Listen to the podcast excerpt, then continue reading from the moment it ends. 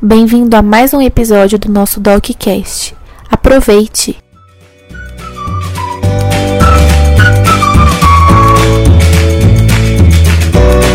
Sintomas de queimação atrás do peito de sensação de retorno de alimentos até a boca ou próximo da boca são os sintomas mais frequentes do refluxo.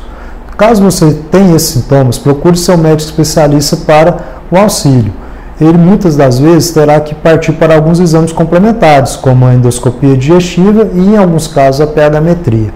Mudanças de hábitos serão orientadas, como evitar beber líquido nas refeições, evitar se deitar após as refeições, praticar atividade física e perda de peso, além de algumas mudanças de alimentos, como diminuir o consumo de café, de chocolate, de refrigerante e outras bebidas gaseificadas, de bebidas alcoólicas, de alimentos condimentados com muita pimenta.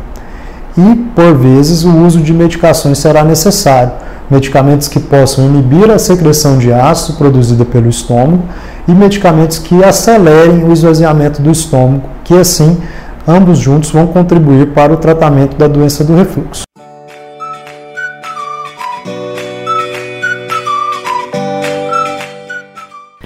Obrigado por ouvir.